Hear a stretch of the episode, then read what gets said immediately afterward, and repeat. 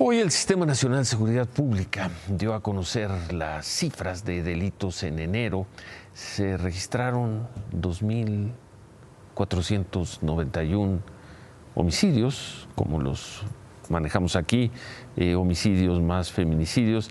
La cifra es más alta que la de diciembre, promedio de 80.3 mexicanos asesinados al día contra 76.7 en diciembre. El robo con violencia también, pues, eh, también subió.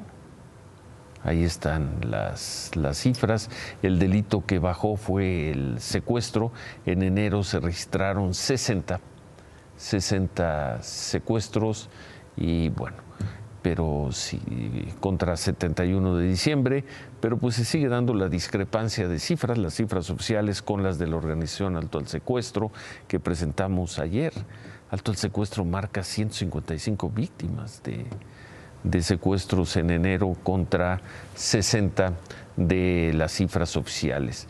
Y bueno, en fin, ahí están las cifras, estaría también las cifras. Hoy, hoy que se anunció una reforma constitucional para que la extorsión sea considerada como delito grave, vemos que este delito, el de la extorsión, también, también subió, aumentó respecto de diciembre.